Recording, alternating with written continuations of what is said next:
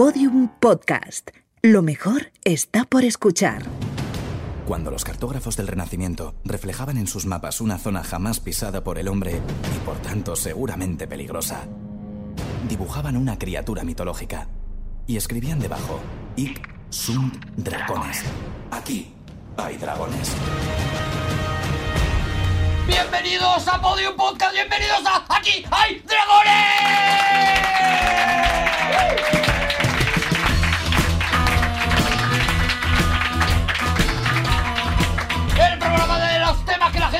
Quiere escuchar y que nos ha traído hoy Juan Gómez Curado. Rodrigo Cortés, Javier Cansado. Arturo González Campos. Qué maravilla, de verdad, encontraros aquí de nuevo y me sorprende mucho porque lleva Javier cansado muchos programas sin venir enfadado. Pues- y esto es pues- algo que... pues que- vengo que- enfadado. Ah, pues fíjate, pues no te lo había notado en el talante. Pues vengo Javi. enfadado. Es un, es un enfado sutil, por eso no lo has notado. Ah, Pero- vale, porque va por dentro, ¿no? es un Es- enfado. ¿Te es- reconcomes, Javi? Sí, estoy muy enfadado, muy enfadado con algunos, bueno, con la mayoría, con casi todos, con todos. Los comentaristas deportivos de fútbol. Con todo. ¿De las emisoras hermanas o también De esta? todos, cine, televisión, radio, todo. Bueno, En de los- muchísima gente, ¿eh? muchis- muchísima gente. ¿Solo de España o, o Bueno, amplías? Mi es un odio global. El ámbito va a ser España, pero supo- supongo, supongo, supongo que debe estar en el mundo entero. Y es el siguiente. Soporto mal, pero soporto que hablen del cuerpo humano con posesivos. A mí desde niño me- mi- nuestros profesores nos regañaban. No es su pierna, es la pierna. Así O sea, es, jamás. Y si es- pero bueno, como sabemos que son, son vanguardia en la uti- utilización del lenguaje, para mal, quizá, pero son vanguardia. La guardia sí. O dicen, por ejemplo, ¿cómo va el, el resultado? Dice, sigue valiendo el 1-0. ¿Qué, qué significa eso? Bueno, pues es vanguardia. Pero es que... pero es que... Pero También, es dicen, que... también dicen el jugador está literalmente reventado en medio del campo. Eso es. Porque se creen que literalmente significa muy, mucho, muy. mucho más, sí, eso, Eso es. Y, pero lo que no estoy, no estoy dispuesto a soportar, no estoy dispuesto a soportar, y de aquí, de este atalaya lo digo, Por ahí no pasas. por ahí no paso, correcto, que digan manopla. Al guante del portero lo digan manopla. Y siempre están hablando de la manopla. La manopla no tiene deditos, amigos. la claro, manopla es, un, es un elemento que engulle, si, si me permite el verbo, engulle la mano, los dedos juntos, Menos el gordo. menos el gordo. Por eso se llama manopla. Eso es. Ah, pla es por el gordo. Entonces, para que yo me aclare, el triple combo mortal para ti sería eh, el portero para el balón con su manopla y sigue, va- eh, si- sigue valiendo la parada con su manopla. Correcto. Y eso para mí, yo digo adiós, señores, y me voy. Claro. Eso Ahí me- es cuando me- tú me- apagas y me no. indigna. Aguanto todo menos que una cosa que tiene un nombre muy claro que es mano guante le di, Le llaman digo. manopla. eso es ya está. Había que decirlo. Había que decirlo Hombre, pues era, pues, pues era el momento, la verdad. Y para esto, para esto también está este programa, ¿eh? Para dar la cara. Hombre, claro. para, para ponerle la carita colorada a más de uno, ¿eh? ¿Sabes no. qué se me acaba de ocurrir? Hay Que- posicionarse. Que con manopla puedes hacer papel y puedes hacer piedra, pero no puedes hacer tijera. Es verdad. Correcto. Es verdad. Es verdad porque Bueno, no te queda Bueno, libre con el pencil. El, pla se opondría a los otros cuatro dedos. Bueno, A partir de ahí lo Sí, llamaríamos mira. el dedo pla. Esta- a partir de Vamos hoy ver. se puede llamar este dedo La gordo dedo- el dedo pla. La de dopla. pero si desde pequeñito, desde muy niño te has criado en el Circo del Sol, que has vivido allí desde niño, en una esquina, En una cuerda. en una cuerdecita, eres capaz de eso y demás. O si eres el pingüino de Batman que solo saca, solo saca tijera. ¿Puedo pediros, por favor, que hoy hagamos el concurso con piedra, manopla, tijera? Podemos intentarlo, no sé si la gente que, que está acudiendo aquí, y yo creo que además lo, podemos- lo intentamos ya mismo. Vamos ya con la primera pugna. Y sería piedra, manopla o tijera, ¿vale? Una, dos y tres. Piedra, manopla, tijera. Atención, sacan tijera Rodrigo Cortés, eh, papel eh, Javier Cansado y piedra Juan Gómez Jurado. ¿Quién ha ganado? Que yo no me No, entero. le ha sacado manopla. Es una manopla. Ah, te has sacado manopla, es verdad, es verdad. Eh, Guante, manopla. Ha, ha sacado pla. Entonces, eh, sería Volver a Juan Gómez. Jurado. hombre, claro. Una década. Yo- ha Sí, perdido claro. Rodrigo y nos enfrentamos manopla. Vale, has perdido tú, eso está claro. Hombre, tú, tú- tú No, no- tú- sí. tú no- No. Es piedra, papel o tijera. Ha salido una década. Claro, ha salido una década. Hay que volver a tirar. Porque, Bueno, pues- porque no, no hay no hay pugnas a tres. Si es que esto está mal planteado desde el principio. Vamos a hacerlo normal. Ahora piedra, papel o tijera. Dejaos de rollo, ¿vale? Una, dos, tres. Piedra, papel o tijera. Atención. dos piedras y Javier Cansado con un papel arrasa No, completamente. es manopla, ¿eh?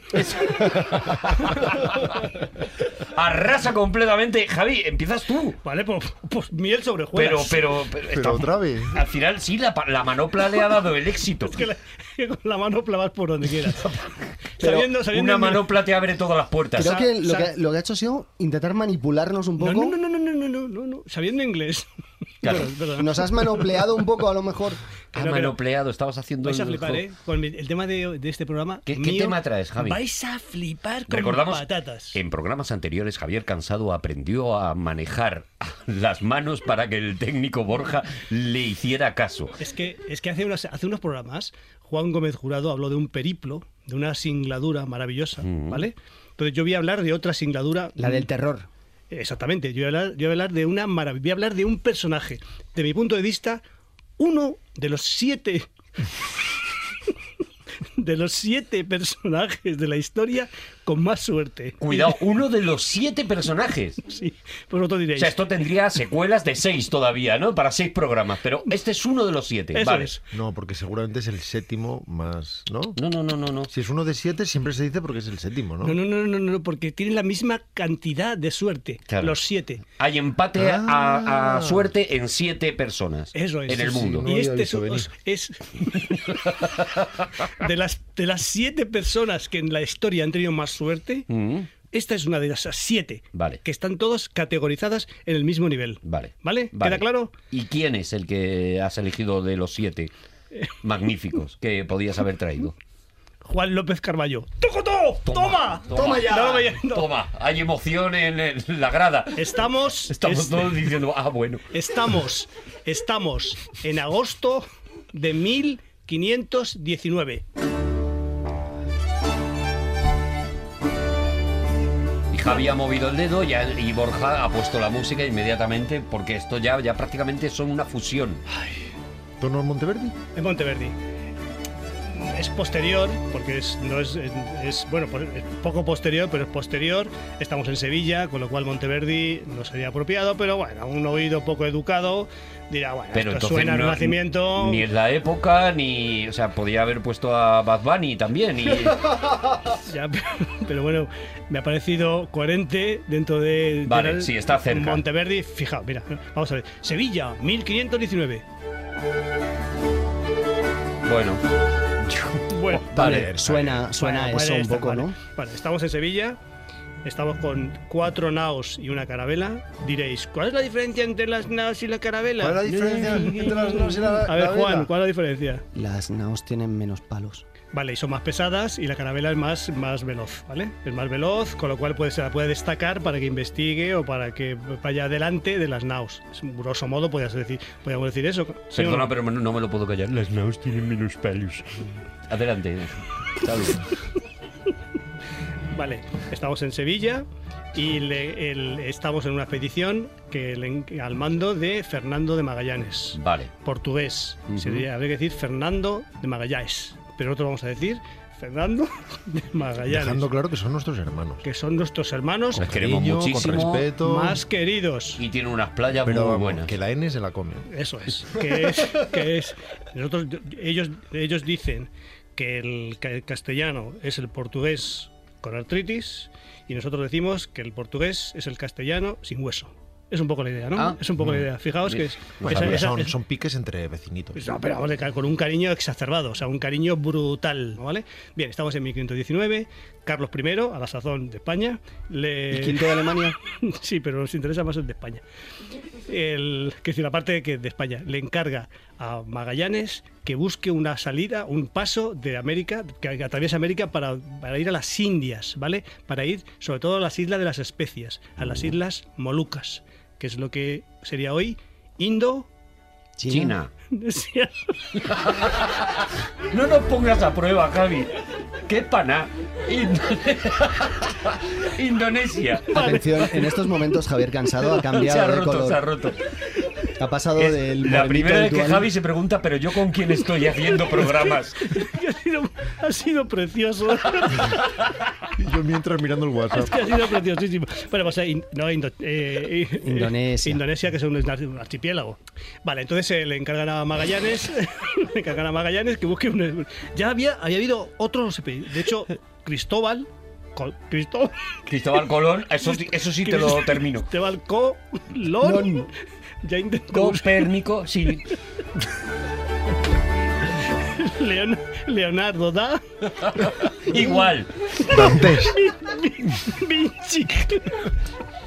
Yo qué sé, no tengo el día. Por favor, es muy... Vamos a ver, que estamos hablando de Juan López Carvalho. Vale, le, le encarga eh, Le Carlos encarga I A Magallanes que busque un... est- ya que había- busque un camino a Indochina. Ya ¿no? habían buscado el Día de Solís, había buscado también. El Día de Solís había llegado hasta, el- hasta lo que es el Río de la Plata, Ujú. la desembocadura de, el- en Buenos Aires, y se lo comieron los, los indios. Los indios se lo comieron, por lo que sea, Bueno, por lo que por sea. lo que fuera, porque tenían apetito. Los portugueses se comen la N, ellos se comen a, Se a este a las personas, bueno, Pero cada uno. Eso a- los pueblos, las le culturas. encargan- le encargan, ¿vale? Y entonces sale de Sevilla con los cuatro naos y la, y la carabela y sale a, a buscar ese, ese pactado. Pero Magallanes está buscado por la corona portuguesa, porque es- ha tenido problemas, es portugués, pero ha tenido problemas con ellos y le están buscando, ¿vale? Entonces él llega a Sanlúcar de Barrameda.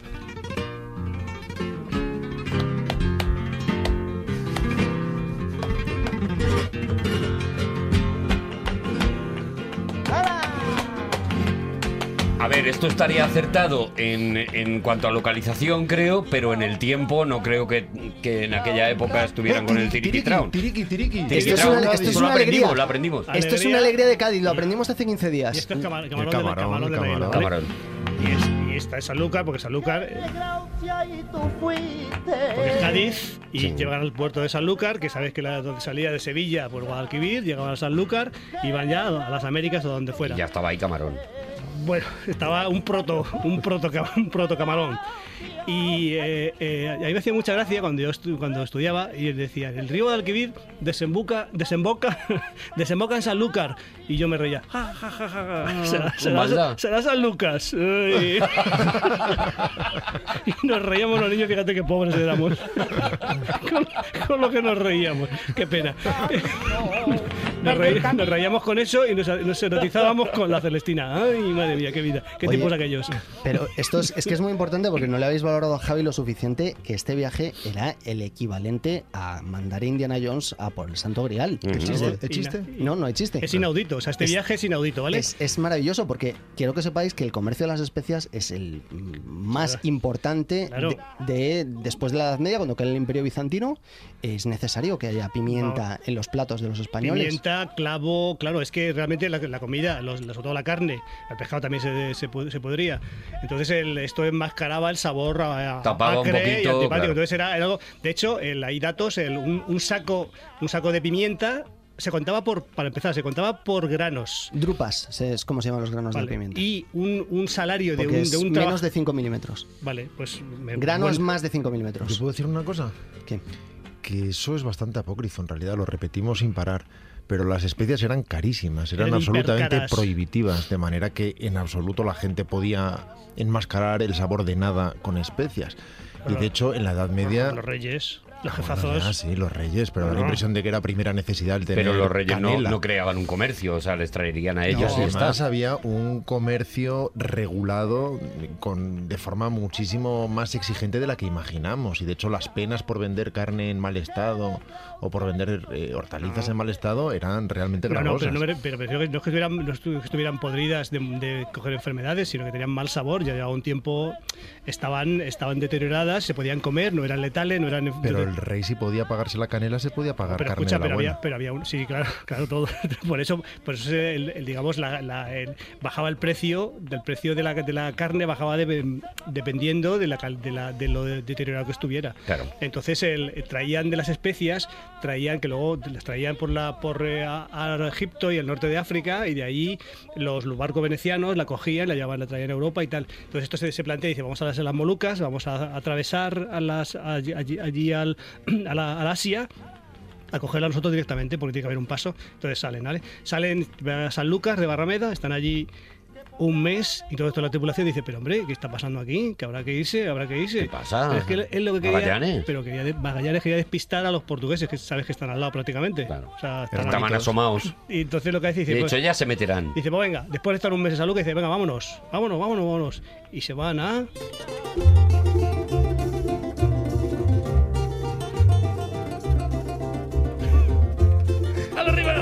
Se van a. Gre. La letra, letra, letra, ch, escucha. No. Ah, se van a Canarias. Vamos a ver. Se van a es- Canarias. He elegido el tema que no hay duda. Es una isa, ¿no? Llegan a una isla, llegan a Tenerife, llegan a Tenerife y están ahí unos días y también haciendo tiempo porque piensa Magallanes que le están persiguiendo los portugueses y entonces que son sus compatriotas, pero lo están persiguiendo porque está, es está proscrito. Y entonces eh, es proscrito. Y entonces él, él está ahí un tiempo y se, ya sale, sale y entonces, eh, claro, dice toda la tripulación, se irá, iremos ya para América, ¿no? Ya es el momento, vamos a América, pues para América. Pero no, no va para América. Lo que hace es que ¿dónde va?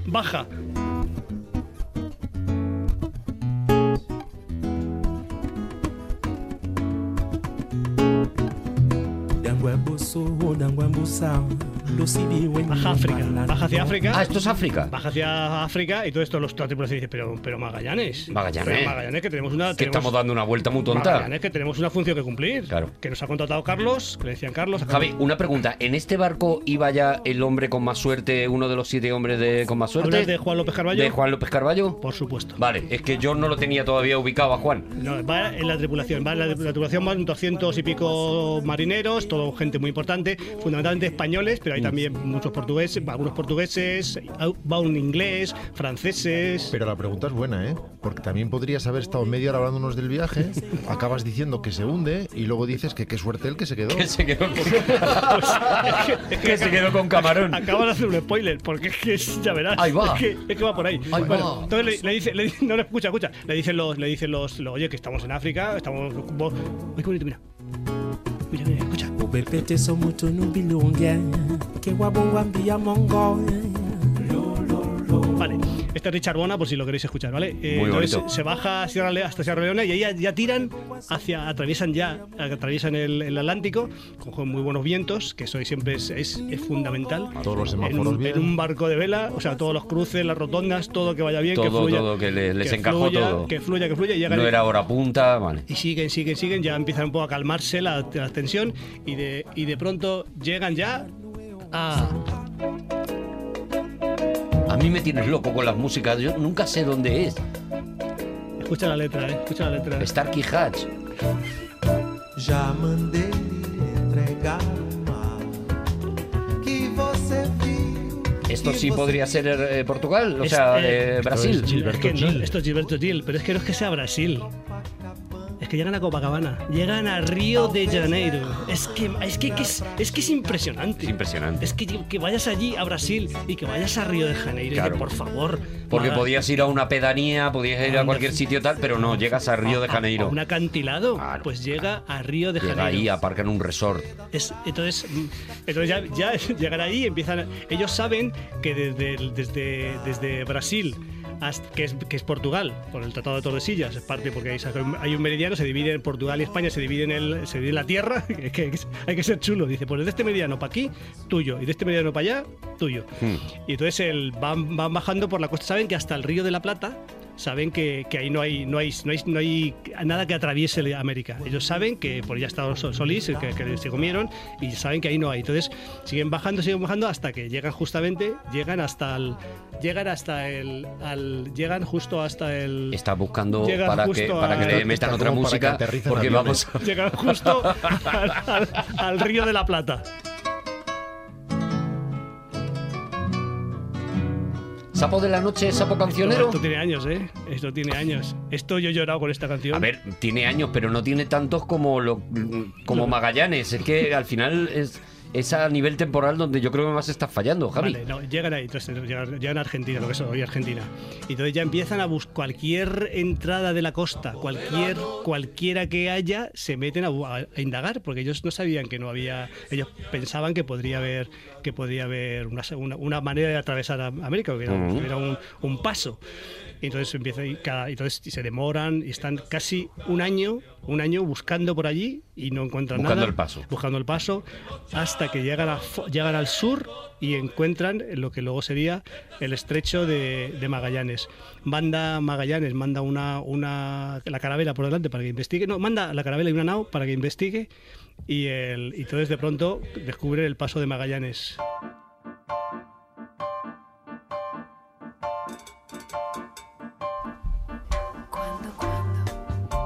Esto es, diréis, cuándo? ¿por qué, ¿por qué para hablar del estrecho? Mira, pero escucha, ya, ya. Dime cuándo tú verás. ¿Y para qué utilizas esta canción? Para hablar del estrecho de Magallanes. Esta es la pregunta que nos hacemos. Yo, mi sospecha es que tú has puesto las músicas que te gustan a ti para escucharlas Y luego- y, y nos estás colando esta historia.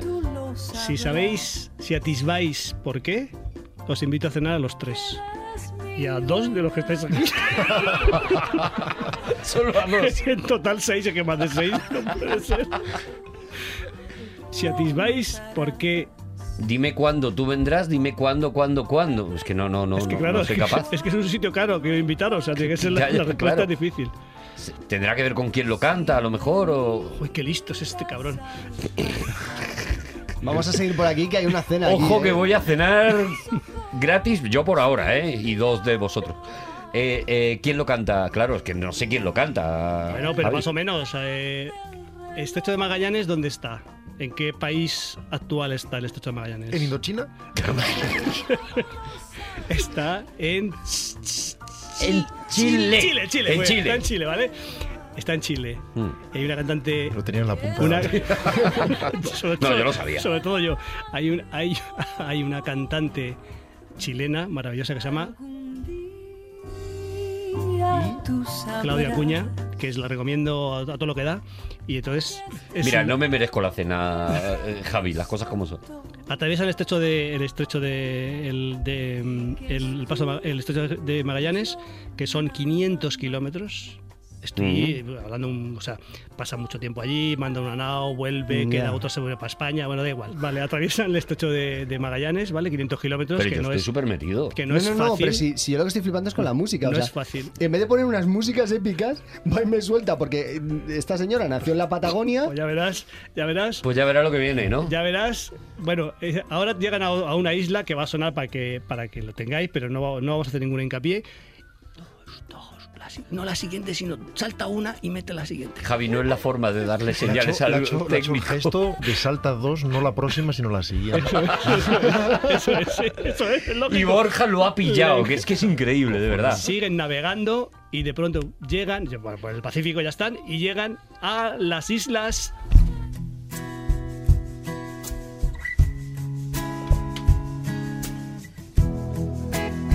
Pero esto es Aute. ¿A qué islas llegan? Esto es el slowly. Este es el slowly de Aute. Por más que no tienen- Y llegan a, fuentes del Nilo. a las A las- islas. Ah, Feroe. Filipinas. Filipinas. Filipinas. Ah, por Aute, claro. Aute es. Ah, es filipino, claro. Bueno, ahí entabla la amistad con los con, eh, con los con los con los con, con unos unos Esto lo quiero decirlo en voz alta. Está Juan Perdona, repartiendo comida entre nosotros, eh, con una bolsa medio abierta y está diciendo, coge, coge. Javi, el pro- eh, Juan, el programa es relajado, pero que te vengas a merendar a hacerlo ya me parece una Y cosa. que nos ver. ofrezcas a nosotros. Os voy a decir una cosa. Sí, O pero sea, traga primero. Magallanes se fue a buscar las especias y en todo este rato me ha dado un bajón de glucosa tremendo. Entonces yo necesitaba un poquito de azúcar. Estamos en la silla, Ay, las está. Fiji. Llega- no, llegan a las Filipinas, ¿vale? Y entonces Vale, hacen amigos con el rey, el rey Humabón. Llegan a, a varias islas, a Leyte, a Luzón, creo que se llama la otra, y, y en Cebú, ¿vale? Se hace mucha amistad con el rey Humabón. Mucha amistad, entonces le dicen que si quiere ser, si quiere ser tributario del rey Carlos, I- de Carlos I de España, el otro dice que sí, que es eh, misma Encantado. cosa. Filipino, español, mi- mi- misma cosa y tal, y que muy bien, muy bien, muy bien. Y entonces les, les van a agasajar y van todos los Magallanes, todos los, todos los mm, principales Los de, la de- de la expedición. Entre ellos está Juan López Carballo, y entonces van, a, van a la- a la- al poblado, van a donde está el rey Mamón, que le van a agasajar porque han dicho que sí, sí quiere ser tributario del rey de España y tal, y muy buen rollo, muy buen rollo, y van con, salen de los, con los botes para, de los barcos, de las, de las naos para ir allí, Mm. y cuando están con el bot le dice, dice Magallanes, le dice Juan López Carballo, dice Juan, si no te importa, tenía unos regalos que darle al rey un mamón, vuélvete a la nao, nosotros seguimos yendo y tú te vas a la nao Y coge y los coge regalos, coge que, los regalos. que me los he dejado allí. ¿Cuáles son, maestro? Pues unos espejos, unas, unos, unos cuentas, Mm. unos rosarios de, de marfil, unos, de marfil no, de madera, unos, unas cuentas. Las típicas cosas que se le daban a los salvajes. Eso es. Así lo haré, maestro. Entonces van allí todos, menos, menos Juan López. Juan que, dice, que, que iría, claro, refunfuñando, diciendo, ahora me ¿Qué tal, tengo que tío? volver. Claro, porque qué fiesta, qué tal, que no sé qué. Y pues te van a agasajar de verdad. Y entonces llega, se vuelve al barco y estos que van a la fiesta. Más no era esto. Al llegar allí, le estaban esperando unos cuantos de allí y se los, y los matan. Bueno, luchan contra ellos y, y los matan, entre ellos a Magallanes. Ahí muere Magallanes. Muere Magallanes en manos de los filipinos de, de, de allí, del- ¿no? de la- de la Humabón. Entonces, Humabón. Entonces llega Jesús López Carballo Con los reg- con los, reg- los regalos y dice, se cuenta el, dice ahora Según, "Jo, va, según, ¿Cómo se ha ido de la mano en la fiesta, eh? según- según se va acercando Siempre llego tarde. según se va acercando dice y ahora qué hago con los regalos Claro. y, en- y entonces se, se volvió con las orejas gachas y, y, Y- y bueno vivo. y vivo claro. Y los espejos y las y cuentas. se- con todo- todos los presentes se los quedó él Pero él llega a bajar en la isla y No, tal, no, o, él- o no. viendo el panorama dice, date media vuelta que yo creo que esto no... él atisba que hay Yo creo que esta gente se ha marchado ya, ¿no? La expresión se lo huele ¿eh? viene del olor que emite la sangre, ese olor tan metálico y cobrizo que se reconoce a mucha distancia cuando hay un gran derramamiento de sangre. Y luego la historia continúa. Luego llega ya le toca la lotería, A las, ya. islas, a las Islas Molucas. Ahí consigue clavo, un saco. Claro, vendiendo todos los espejos y todas las cosas, al final ese hombre se hizo con un dinero, ¿no? Maneira pro baralho, o cavalo a sinuca. Que quiero que escuchéis esto porque es que me ha costado. Ahora, siguiente frase. Es que, no, mira, esta frase, esta frase. Molucas. Las Islas Molucas, ¿vale? Me ha costado encontrar un tema que habla de las Islas Molucas. ¿No sabéis? O sea, Ah, vale, porque tú lo que buscabas era, claro, que se Claro, fuera ¿cómo- nombrando... Cómo, cómo vestía yo el tema de que llegaban a las Islas Molucas, a las Islas de la, la especialía, a las Islas de las especias? No, la- la- la labor es decidme, preciosa. Decidme dónde vais a encontrar un tema que salga de alguna manera que tangente a las Islas Molucas. No, no, no. Y me ha costado un montón. 17.508 islas, que lo sepáis, ¿eh? Sí, es, la- es el archipiélago más mayor del mundo, sí. Y bueno, ya, ya se hace, la- se hace el dueño de la expedición y va a dar la vuelta que se da igual. Si lo importante es que Juan López Carballo se salva de, la- se salva de, de que el rey Omabón le mate en la isla de Cebú. La Ya está. historia, la historia era de dos minutos, pero es que las músicas que ha metido Javi, vamos, no me digas. ¡Seguimos en Aquí hay dragones!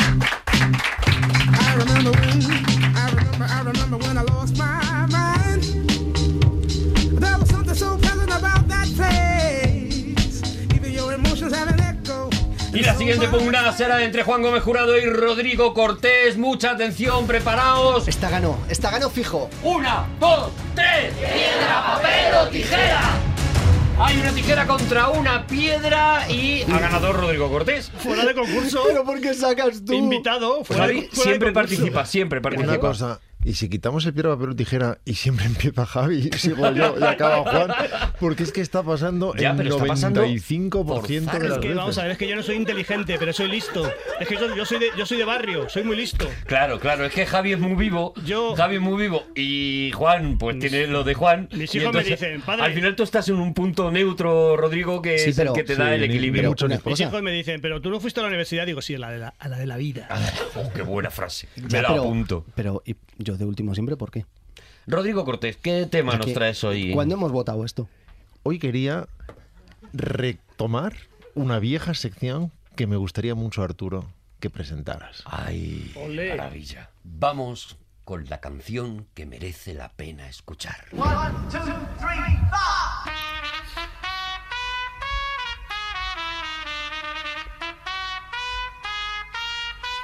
Y hoy quiero hablaros de una canción de Harry Connick Jr.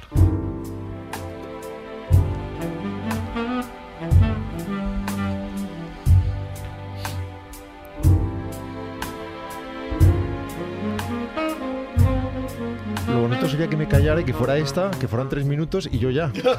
Claro, sería una sección Bueno. que merece la pena escuchar. Pero uno canta todavía. No, no, no, es que esta no es la canción que merece la pena escuchar. la canción. Entiéndeme, seguramente merezca la pena escucharla, pero no es la canción que he traído al programa de hoy. Es simplemente para ilustrar que vamos a hablar de Harry Connick Jr. Harry Connick Jr. es ese crooner que sigue la estela de Sinatra, salvo que la estela de Sinatra evidentemente no la sigue nadie, que es hijo obviamente de Harry Connick Sr., Mm. pero no porque sea un saxofonista famoso ni nada por el estilo. De hecho, su padre no era músico, era fiscal del distrito de Nueva Orleans. Lo único importante para un músico aquí es Nueva Orleans y que su madre, eh, de ascendencia judía neoyorquina, era jueza de la Corte Suprema de Luisiana. Vaya dos pájaros. Sin embargo, padre y madre tenían una tienda de discos. Ah. Así que aquí ya tenemos cierta relación con lo que va a suceder después con su pequeño vástago, que nació en el 67 y que empezó a tocar el piano muy tempranito, con tres años de edad, que tuvo su primera actuación pública a los cinco años, que grabó con una banda de jazz local a los 10, con los nueve ya había tocado un año antes el concierto número 3 de Beethoven con la New Orleans Symphony Orchestra. Me refiero a este.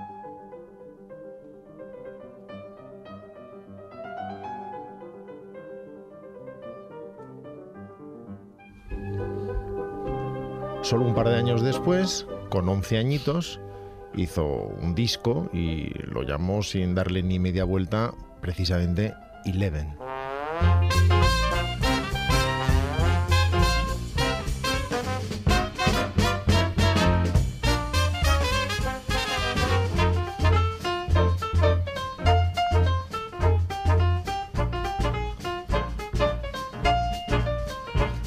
Sweet Georgie Brown, uno- un estándar de jazz. Todo el disco está plagado de estándares de jazz. Evidentemente eran composiciones personales de un niño de 11 años arropado con una Todo New Orleans, todo sonido de Nueva Orleans, todo. sonido Nueva Orleans. Y claro, eh, de todas maneras, destacar en esa ciudad tienes que ser verdaderamente bueno para Claro. destacar en esa ciudad. Es donde sucede todo. Es el centro de todo, donde va gente de todo el mundo a tratar de aprender algo y donde para tocar en público tienes que estar muy seguro de lo que estás haciendo, porque todo el mundo sabe. Estudió en el New Orleans Center for Creative Arts, es decir, el Centro para las Artes Creativas de Nueva Orleans, bajo la tutela, esto le va a interesar seguro que a Javi, de Ellis Marsalis. Mm. Ellis Marsalis Jr. es el padre de Bradford Wi- Marsalis y de, Winton, Winton, sí, Marsalis, sí. efectivamente, y de James Booker, de quien dijo el Dr. John, conocéis a Dr. John, precisamente un gran pianista de Nueva Orleans, que era el mejor pianista negro, marica y de un solo ojo de todo Nueva Orleans. Hombre, si vas reduciendo posibilidades, claro, al final te quedas en el mejor. claro. Está explicando el chiste. Se hacía llamar a sí mismo el Liberace negro, por ¿Cómo se otro llama lado. Doctor John? Tiene un nombre muy raro. él, ¿no? Búscalo porque después Es lo, precioso, lo es mencionaremos precioso, sí, sí, sí. seguramente. Pero el que se considera el primer disco oficial, también para Columbia, como su disco Eleven, a los 19 años, habría que decir a los 19 años ya, es Harry Connick Jr., es decir, se llama como se llama él, un álbum del 87, nuevamente con estándares de jazz, completamente instrumental, solo para piano, sin ni siquiera voz, que fue muy bien recibido por la crítica.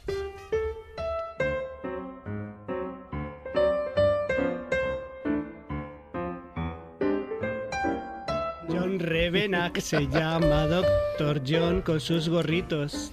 Oye, yo, sabéis que no sé nada de música. Cuando habláis de un músico, yo lo que hago es que busco en internet para intentar mm, Ah, ver si me si puedo sentir superior, como por ejemplo el caso de Jacob Collier, que es un chaval muy feo con pinta de monaguillo, y yo decía, bueno, pues pero... Es guapo, Jacob Collier es guapo. Y, y este también es guapo, muy desgarbado, No, baila no, fatal, no, pero es guapo es que es también. muy guapo. Es que he buscado, he, buscado la foto y este tío es un actor de cine. Es- Sí, de hecho, de hecho ojos- algo de eso. Se ojos- mueve, Ojos se, azules, mueve, re- se mueve regular, ¿eh? Es un De hecho, algo de eso. mm, hombros anchos, Rey del spoiler, creo que nos eh, acabará contando Rodrigo. dientes perfectos, labios perfectamente Bueno, hay definidos. que reconocer que no era un girito de guion tampoco, simplemente era información que iba a dar y que ya ha anticipado sin querer Juan, sin saberlo probablemente. Efectivamente es actor de cine.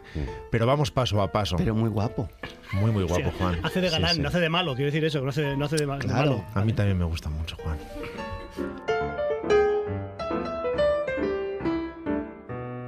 En fin, su reputación en el mundo del jazz creció a toda prisa por sus actuaciones, además de larga duración, muchas veces en locales selectos de Nueva York. Insisto, estoy hablando de cuando tenía 19 años, pero sabía exactamente lo que se hace con, con 10 dedos.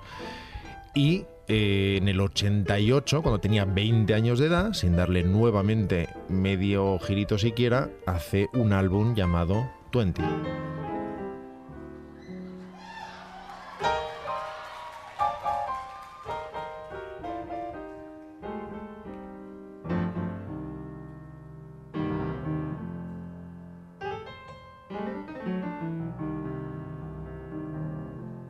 Come see, come ça.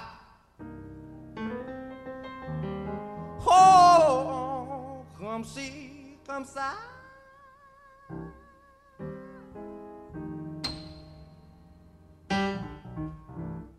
Do you know what it means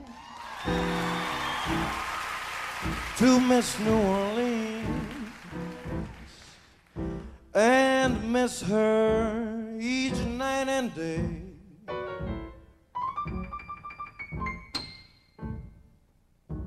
I know I'm not wrong because the feeling's getting stronger the longer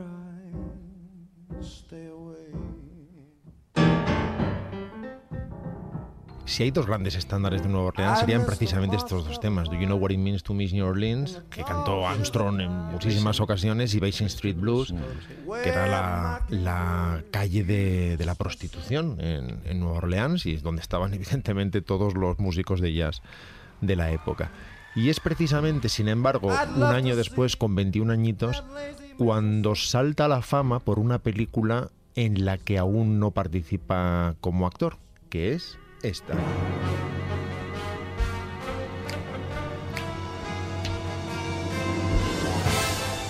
Gran introducción para cuando Harry encontró a Sally de Rob Reiner, escrita por Nora Ephron, con estándares de jazz, una vez más, todavía no se prodiga demasiado en la composición, como este It Had to Be You. It had to be you. It had to be you. I wandered around. Javi Alcastañeo. finally found Perdóname, esto Está haciendo los pitos, está haciendo los pitos. Vamos, está perfecto. Vamos, voy a tiempo, no me jodas. Estás donde tocan el contratiempo, que es donde hay que hacer. Eso es.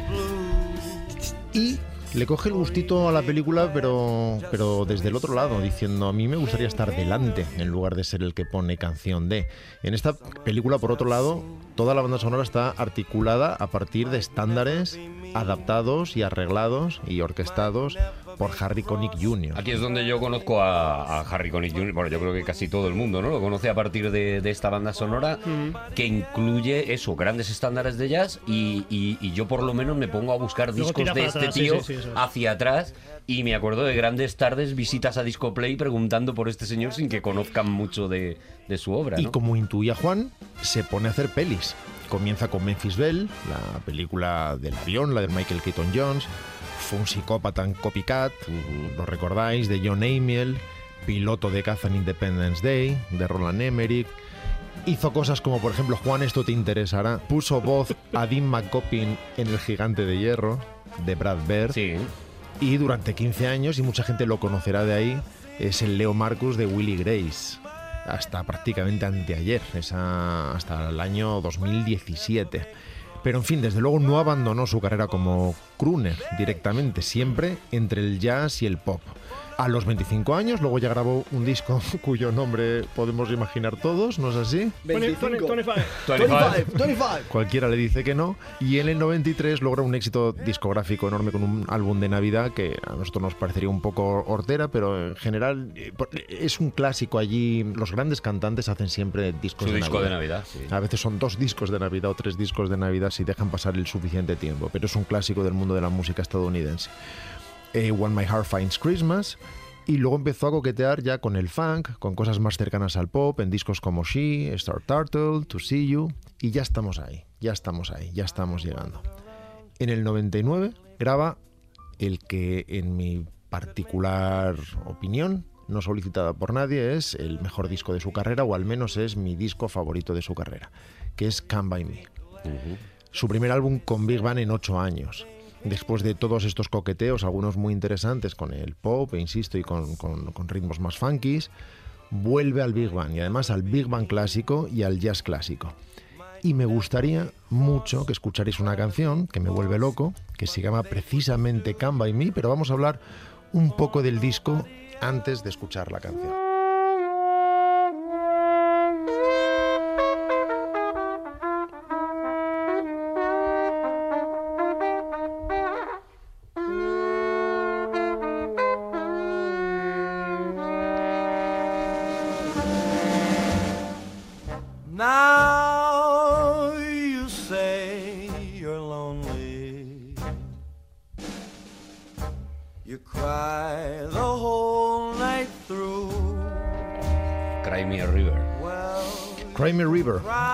Hamilton, un clásico, un clásico del jazz, como todos los que estamos escuchando.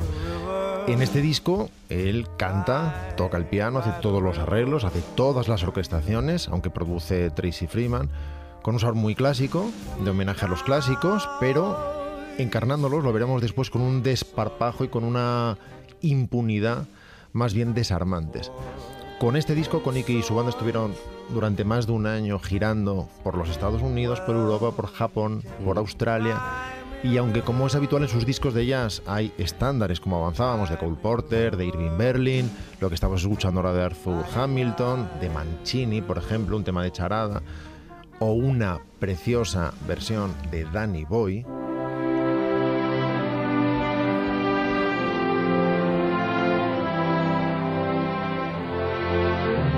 Este es el tema que resume Irlanda, una antigua balada irlandesa para la de que Lee Weatherly escribió una letra, que es la que ahora se canta. Oh, Danny boy, the pipes, the pipes are calling from glen to glen and mountainside. The summer's gone, and all the roses Canción de borrachos, ¿no? Javi se ha abierto una cerveza y se ha, se ha A mí puesto... me pone súper triste esta Para- canción, me para- pone súper triste. Para me- me brindar, una- brindar en Nochevieja. No sé qué ha pasado en esta historia, pero, pero, pero hay algo triste ahí. ¿En qué película veíamos mm, un, asesin- un montón de asesinatos con esta canción que me, me quiero acordar ahora mismo? Sí, pero no... no Estaba sonando y sale un señor que van a asaltar su casa y de repente es un, un Ah, mafioso. tú hablas de Muerte entre las flores. Eso es, eso es. Sí, pero no, no suena un montón de veces, suena una vez. No, no, no, que suena. Está sonando esto y hay una, Sí, una sí, serie sí. de asesinatos. Sí, sí, sí, Muerte entre las flores con la escena de Albert Finney, la, bueno, la set piece maravillosa de- del intento de asesinato. De lo que quiero hablaros, evidentemente, es de un tema original, en este caso de Koenig, no, no, no de la readaptación o la rearmonización de un antiguo tema, Come By Me, insisto, en el que hace, ya lo veréis, lo que le da la gana y usa el piano como le da la gana, como si no tuviera secretos para él, le hace un nudo al teclado.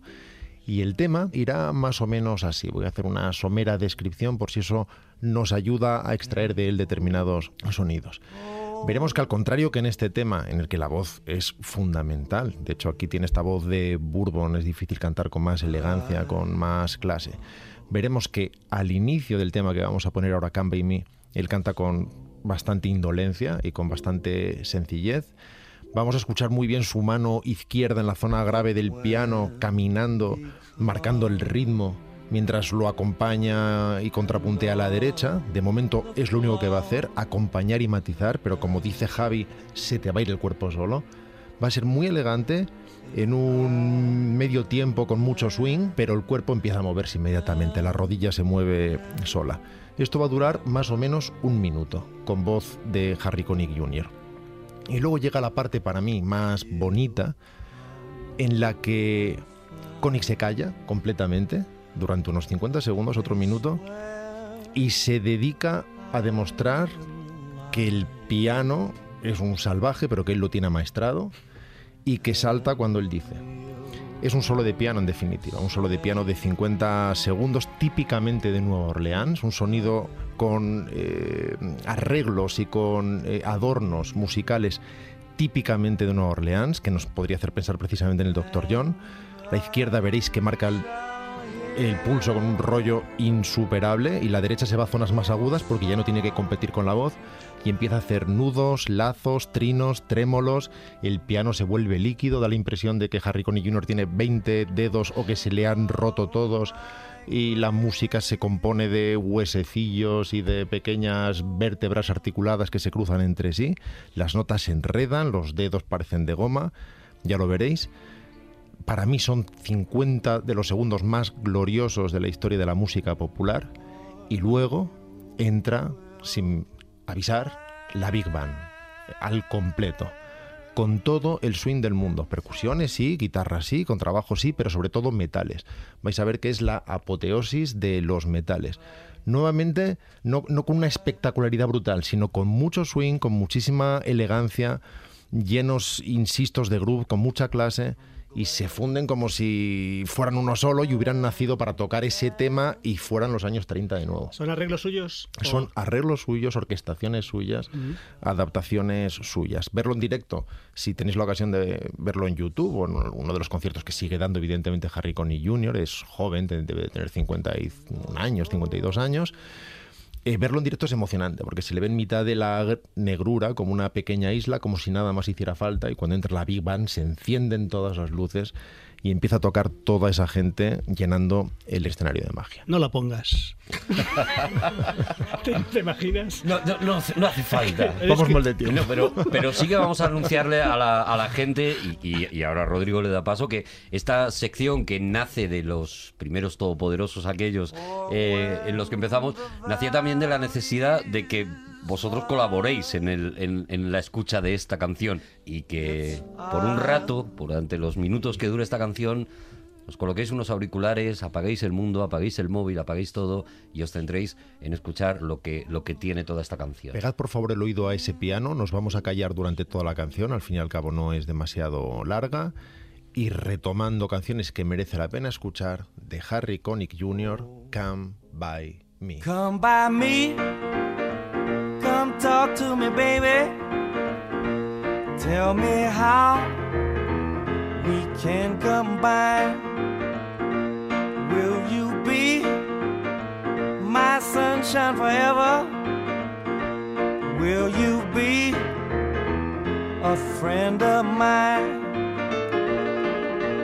Try me out, and if you get excited, take me home. I'd love to be invited. Once we're sure you'll be delighted. We could rock all night, wait and see. We might fit together. That would be my lucky day. Come by me, come love with me, baby.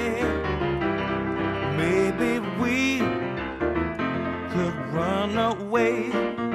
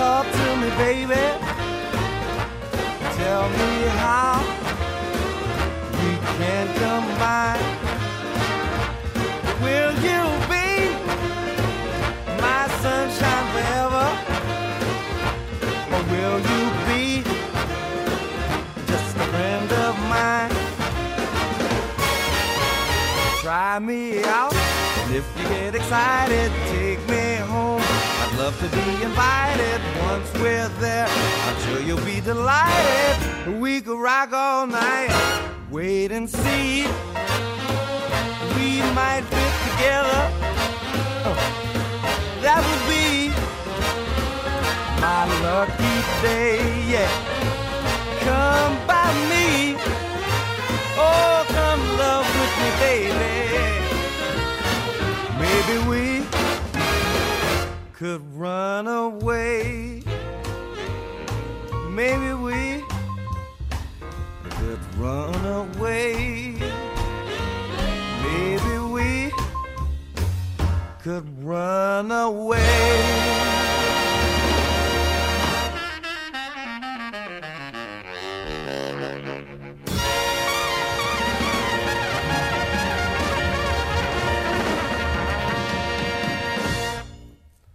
¡Wow! ¡Qué maravilla! ¡Seguimos en Aquí hay dragones!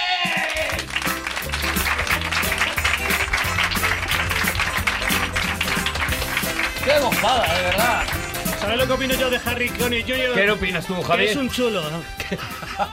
¿No te ha caído bien tampoco? Es un chulapo. ¿No es te un ha caído bien? Es un chuleta, hombre, es un chuleta. Pero No, te no. molesta porque es guapo, porque te ha pasado con todos los guapos, te pasa Sí, conmigo. Sí, me, me da algo ahí, me da un poco de repeluz. Es, es un poco chuleta porque hay... Es chulo, tío, muy chuleta. muy chuleta. Pero eso que hace en el piano, no, ahora en serio, eso que hace en el piano, hay, hay un momento que, va un que hace- señor. hay un vídeo en el que hace eso mismo mientras se come un donut. Sí, entonces sí que es chulo, ¿eh? Entonces sí que es chuleta. Pero, o sea, Literalmente. Eso quiere decir que puede hacerlo cuando le dé la gana. Claro. Sí, sí, sí, sí. O sea, en un concierto, en directo, sí, sí, cansado. sí, siempre que quiera comerse un donut, siempre. Bueno, es tu momento, Juan. Es el momento en el que tú planteas Ya, tema. pero- Claro, ahora eh, hemos salido, ya, ya hemos salido de la canción que merece la pena escuchar. Ya la gente está de otra forma, más relajado. Y, y no sé qué tema nos ofreces tú, Juan Gómez Es que, Jurado. es que esto es lo terrible, porque claro, yo siempre acabo el último, Sí, no entiendo muy bien por qué, menos hace 15 días que conseguí, conseguí Fue ese por momento, ese primera vez ascender un puesto. ese momento maravilloso que tú tuviste. pro- próximo programa, si lo hubiere, acabo yo. Ah, ¿vale? Cuidado, cierra Hostia, Javi. eh, entonces, claro, es que yo. Me gusta el si lo hubiere como diciendo, no sé, yo después de esto. Claro, es que lo habéis puesto tan arriba que ahora es muy difícil. ¿Qué quieres decir? ¿Que lo que viene es, es bajona? Esto ya es bajona todo. Bueno, bueno, ya está, no pasa nada. Tampoco el programa hay que exigir que todo el rato esté arriba del todo, Juan. Si no, no estarías. Vale, voy. Voy a hablaros de profilaxis peneana. ¿Perdón? Ya era hora. Profilaxis, peneana. Profilaxis eso, peneana. Sí. Eso va a ser. Va a ser. Preservativos. Preservativos, correcto.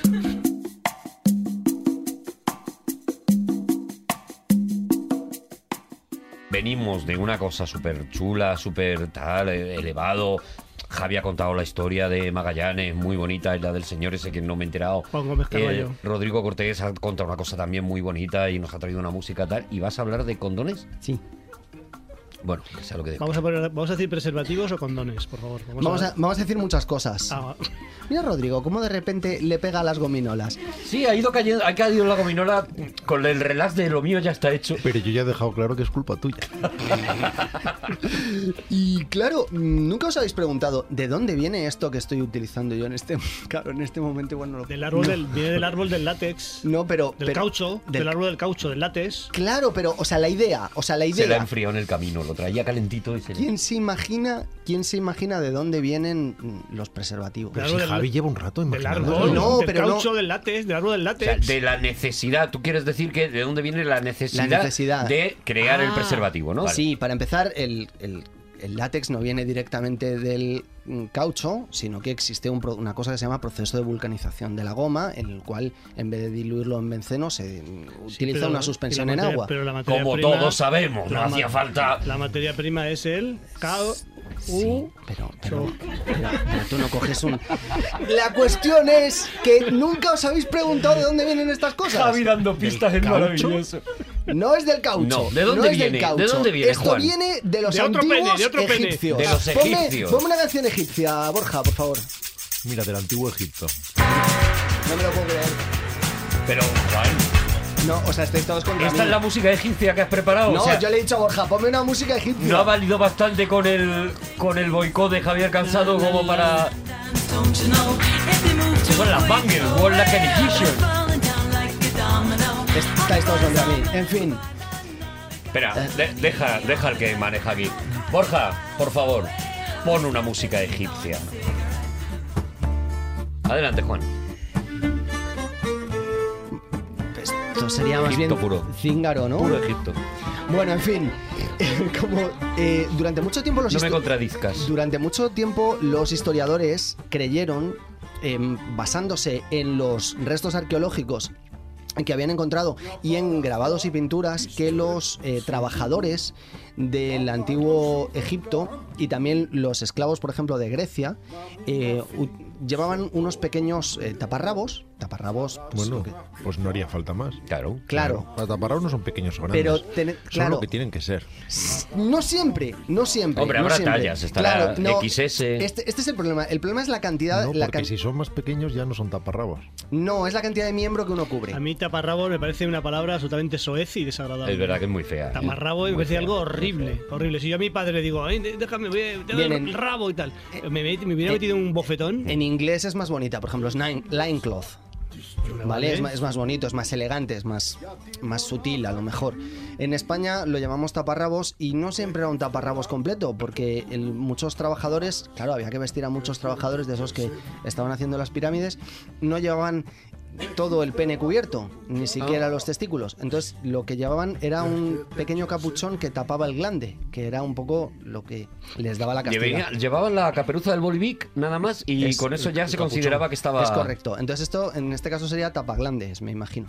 Claro, sí, sí. Vale, pues eh, ¿Ese estaba preparado de casa? este sí. No te detengas. La cuestión Yo no entiendo, perdóname, es que ya son tantos, tantos temas. El, el del coche, el tapacubos. ¿Qué, qué cubo? Si es que, No está si- tapando cubos. Si es, si es, si, si es idioma textual, tapacubo. ¿Qué, es- qué está, ¿Qué cubo está tapando? No, es que remeda a la tapadera de un cubo. Por eso se llama tapacubo. Vaya. Bueno, los historiadores creyeron en un principio que estos, eh, que estos eh, tapaglandes eran un profiláctico. De hecho, los que habían sobrevivido en las excavaciones los, eh, arqueológicas, en lugares vasijas, por ejemplo, creían. Y dice, ay, pues esto debía ser un profiláctico. No, no era un profiláctico. Simplemente servía como una Para prenda, tapar un poquito, nada una más, prenda ¿no? de vestir Pero, más. pero por higiene, entiendo. Bueno, sobre todo por recato. Por la sorpresa. Pero, pero, ¿sabes?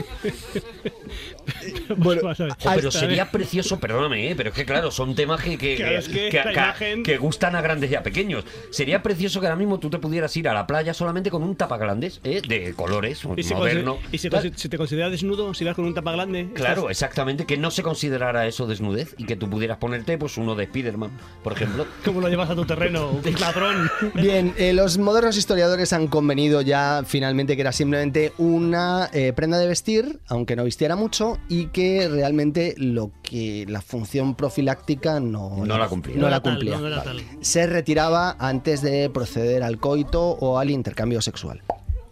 ¿Cuál es la primera referencia histórica documentada e irrefutable del uso de los profilácticos? Nos vamos a ir hasta el año 150 antes de Cristo eh, con, perdón, al año 150 después de Cristo ay. con Antoninus Liberalis, que nos cuenta, este señor un gramático que también hacía eh, funciones de historiador en, algunas, en alguna ocasión, obviamente de la antigua Roma, y que mm, en- haciendo un relato del rey Minos, ¿conocéis al rey Minos, la historia del rey Minos? Claro, el- este rey cretense que es el creador del laberinto.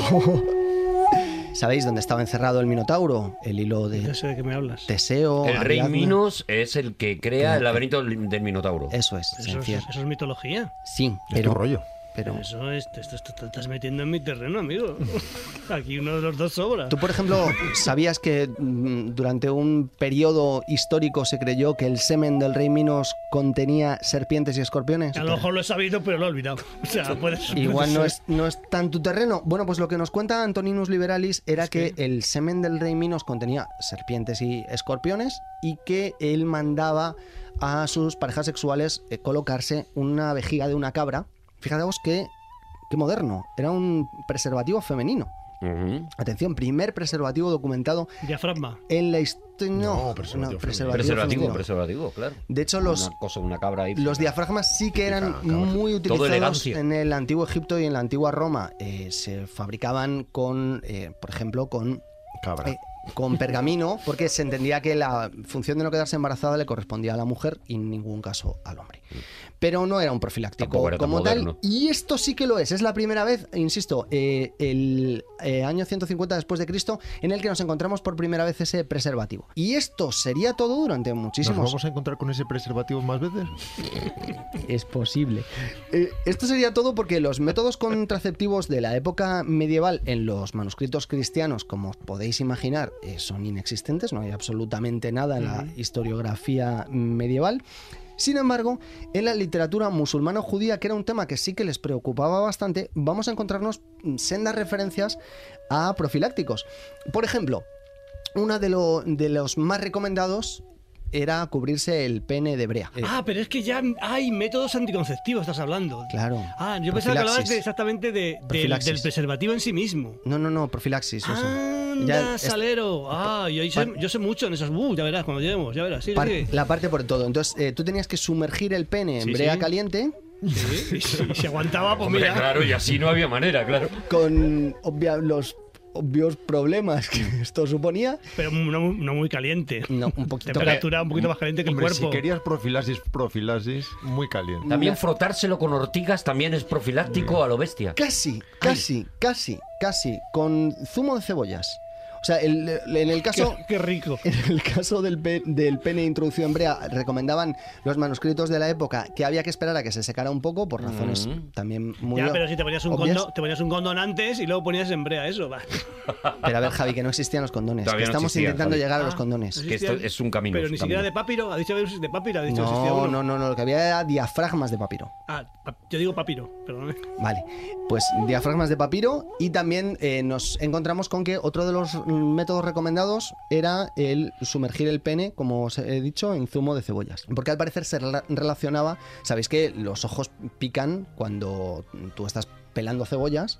Porque te salta a la cara eh, el zumo de las cebollas, no es por el olor que tú estás oliendo, sino porque te salta a la cara eh, efectivamente ese zumo que en contacto con el agua produce eh, ácido sulfúrico. Y Por claro, eso dentro del, ojo- dentro del ojo, como lo, habiéndola. habiendo el, el líquido acu- método acuoso, pues imaginaos lo que tiene que ser sumergir el pene en eh, zumo de cebollas. Y esto sería todo. ¿esto era preparado de casa? ¿Qué está ocurriendo, por ejemplo, mientras tanto en Asia? Os estaréis preguntando que, claro, ¿Qué estará está- pasando en Asia en estos ¿Qué momentos? estará pasando en Asia ahora? ¿Con, qué, con con qué dinero, nos, además. con qué nos encontraremos en Asia ahora? Bueno, eh, existen los primeros condones de glande. Condón de glande. Ese no se notaba nada, ¿no? Condón de glande. Estos, redundante. Estos son los primeros condones eh, documentados de la historia de los cuales se conservan. Atención, no es una práctica de la que hayamos leído en un manuscrito, sino que de verdad tenemos condones de glande de Asia en los siglos XI y XII que se hacían con seda, seda sumergida en aceite y después se ataba con un lacito. Ah, qué monada. Qué bonito. Ah, no eran de material glande. Claro, es que yo pensaba que eran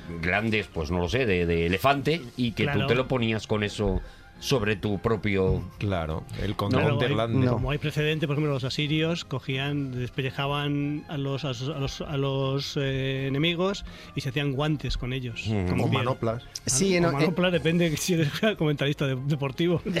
en Oriente Medio, hacia el siglo XIV, sí que se comienza a popularizar eh, como método contraceptivo el uso del intestino de una cabra.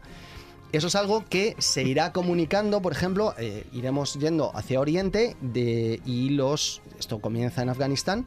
Cuando llega hasta China esta práctica, ellos deciden modernizarla un poco, extraen el intestino de la cabra, la matan primero, obviamente, y eh, ellos ya cogen el, el intestino de la cabra y ya lo utilizan como si fuera un condón. Todo es desagradable, o sea, no, no, por ahora no ha habido una aportación que diga, mira, esto es bonito, sí, lo de capuchón para, De para el seda, glande, de seda sí. finísima. Y el Eso lacito, sí. lacito. Claro, pero a Pero ver, todo es meterlo en sitios o, o- o ponerte Claro. o matar una cabra. pero es que esto es la ciencia, amigos. Ya. O sea, es, es un camino. Es ensayo-error. Claro, es un camino efectivamente de ensayo-horror y empirismo Ah, hasta ¿Me que... estás diciendo que para ti los resultados empíricos de las cosas te valen como científico? Oh, oh, oh, oh. ¿Me, estás, me estás diciendo eso? ¿Que hay una parte del empirismo en nuestro, en nuestro lo que llevamos a cabo? Oh, oh, oh, oh.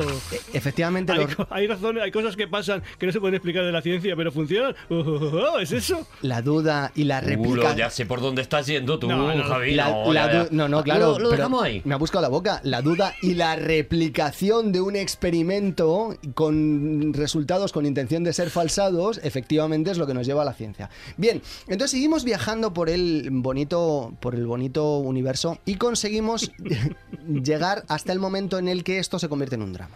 Un drama muy gordo. Y es una fecha que a Javi yo creo que le va a sonar. Se ha callado porque interrumpía la flauta. 1494. Que está muy apropiada con el tema.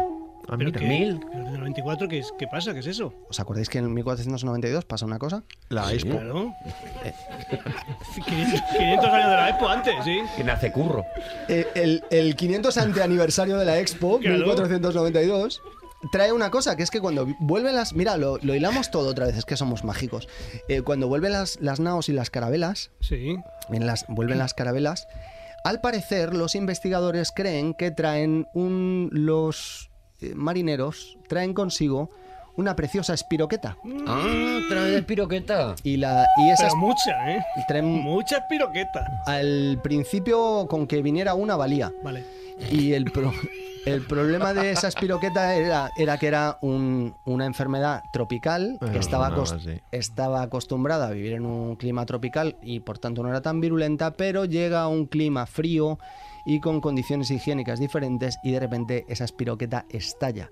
Se convierte en uno de los grandes dramas de eh, todo el, el Renacimiento, el Barroco y los siglos hasta la una, vulcanización una del especie caucho. una especie de sífilis, ¿eso sí o qué es? Concretamente una especie, no, la sífilis. Ah, es la sífilis. Vale. Joder. En el 1494... Mira que si la trajo Juan Garrafón este. ¿eh? Go- Juan, Juan, Juan Gómez Carballo. Le ha llamado de tantas formas. No, le ha llamado Jesús Rodríguez Carballo, No, Juan, Juan Gómez Gómez. Carballo. Gómez Carballo siempre, siempre, siempre, siempre. como el de Reina Roja. Juan Gómez, el, el primo. Durante el sitio de Nápoles, durante el sitio de Nápoles existe el gran problema, la, la gran erupción de sífilis de, mm, entre las tropas francesas.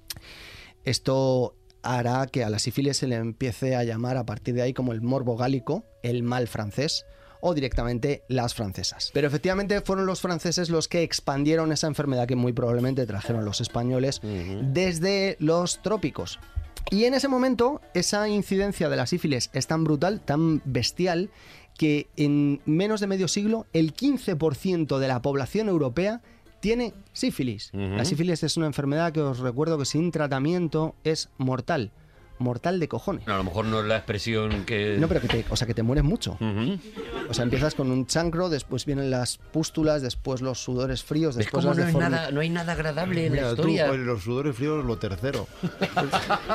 ¿Qué ocurre? Tiemblas, tiemblas, pierdes, pierdes la emoción. Mira tú. Te entra desgana. La amenaza es real. Es que hay gente que se está muriendo de, de, Claro. de no.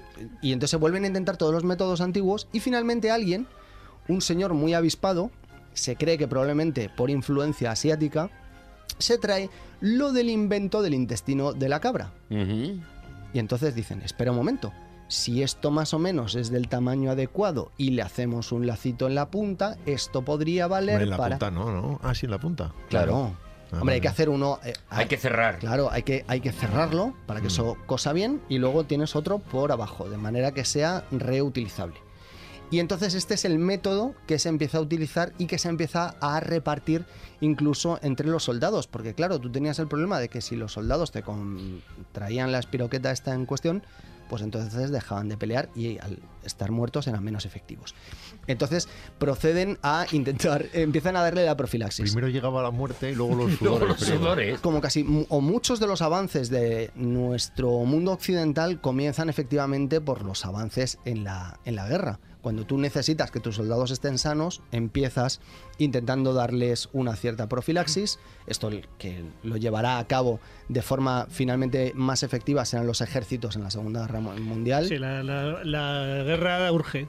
La- urgencia para todos. sí, La guerra, la guerra de urgencia, efectivamente. ¿Y qué ocurre? Que en este momento es cuando es la parte más bonita para mi gusto de la historia, es cuando empiezan los pequeños talleres de manufacturadores de preservativos, que lo que hacen es coger eh, eh, piel e intentar crear eh, diferentes preservativos, en algunas ocasiones incluso personalizados. Tal y qué como lo bonito. has dicho, parece que son duendecitos.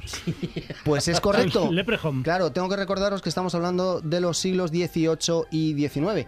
Entonces, lo más apreciado en estos mm, pequeños, en estos talleres, eran las manos de los niños pequeños, porque eran los que conseguían dar puntadas más finas. Ay. Y aparte, eh, era un trabajo mucho más fino. Entonces, el señor aparecía allí con todo lo suyo en el taller y bueno, más o menos. Ah, que le tomaban tallas, claro, le Claro, tomaban medidas. Pero los niños no sabían para qué era. Los niños. Hombre, no- si no- dice que el señor llegaba allí con lo suyo y los niños le ponían la... no sabían- no no sabían, no, no. que iba a ir al Que iba a- la criatura. Que iba a una fiesta, Decían, envuelve este regalo, ¿no? Y ya está. El caso es que eh, la evolución de el problema, del problema de esto es que, claro, lo cosían manos de niños muy pequeñitos que daban puntadas muy finas. Muy pequeñitos, pero que supieran. Sí, Claro. claro. porque podías dar la puntada mal cuando estabas tomando las medidas y aquello podía ser terrible. Pero vamos a ver, tom- al tomar las medidas no daban puntadas, ¿no? No, hombre, pero había que, había que fijar, luego había que, El bo- que pespunte bordear. se Claro, de siempre se ha hecho, se pone como El un... pes- pespunte. como un pespuntito. Pero eso lo hacía ya un adolescente, a lo mejor.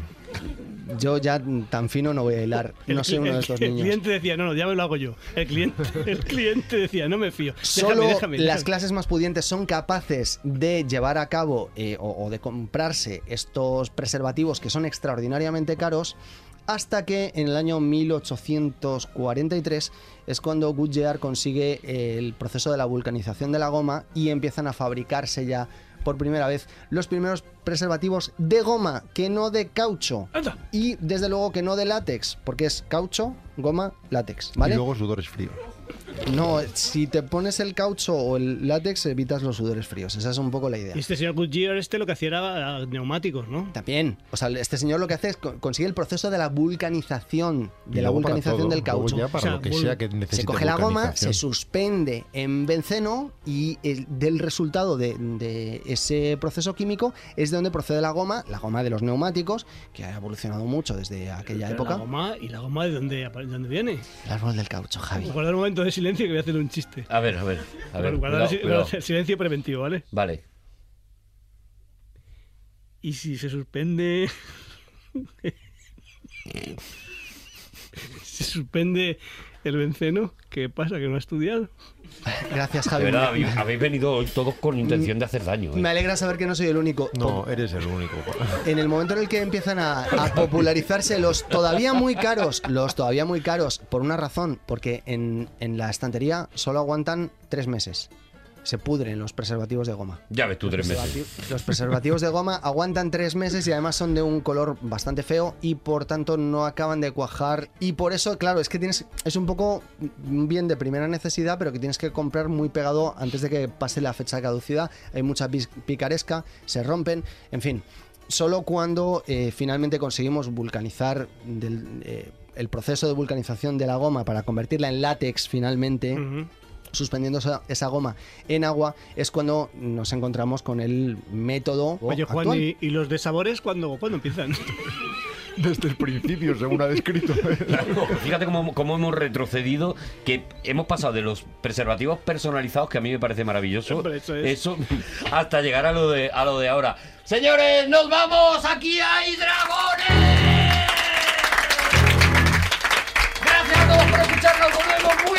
En Podium Podcast. Ha estado con nosotros Rodrigo Cortés. Javier Cansado. ¡Juan Gómez Jurado! Y Arturo González Campos. Hasta muy pronto, adiós, gracias.